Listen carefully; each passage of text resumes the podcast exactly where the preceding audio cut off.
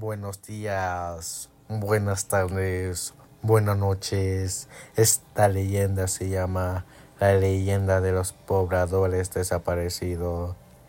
Este suceso aconteció en 1930 al arribar yo era un cazador de animales a un poblado próximo al lago canadiense como, como conocido Angilkukni.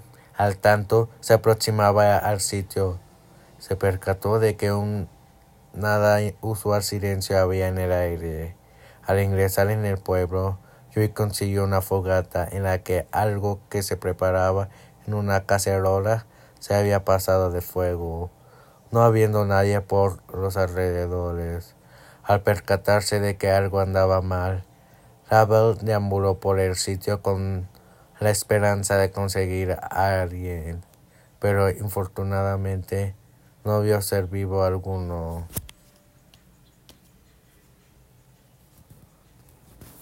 Al notar que toda la población se había marchado, Luis se acercó al telégrafo y mandó un mensaje de auxilio a las autoridades. La policía montada de Canadá arribó al pueblo unas horas luego de intentar develar la causa de esta desaparición masiva, pero las averiguaciones, en vez de esclarecer el caso, al final solo trajeron aún más incógnitas. Todos los perros de los habitantes fueron hallados muertos de hambre y recubiertos por un manto de hielo enorme. Además, las sepulturas del cementerio habían sido saqueadas y los despojos de todos sencillamente se habían desvanecido. Los perros fallecidos son muestra de que los pobladores no habían abandonado sencillamente el sitio, ya que sin ellos y sin los trineos no es posible desplazarse por la región y las tumbas profundadas es un hecho bastante insólito.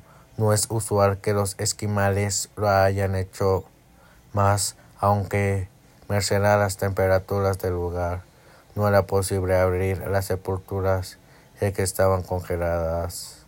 Así, hasta la actualidad, esta enigmática desaparición masiva sigue intrigando a las autoridades, quienes hasta el último momento jamás ha dado una explicación mínimamente creíble y aún peor, ya que no se hallan rastros de los habitantes no deja dudas de que este es uno de esos misterios más asombrosos de los que han notificado.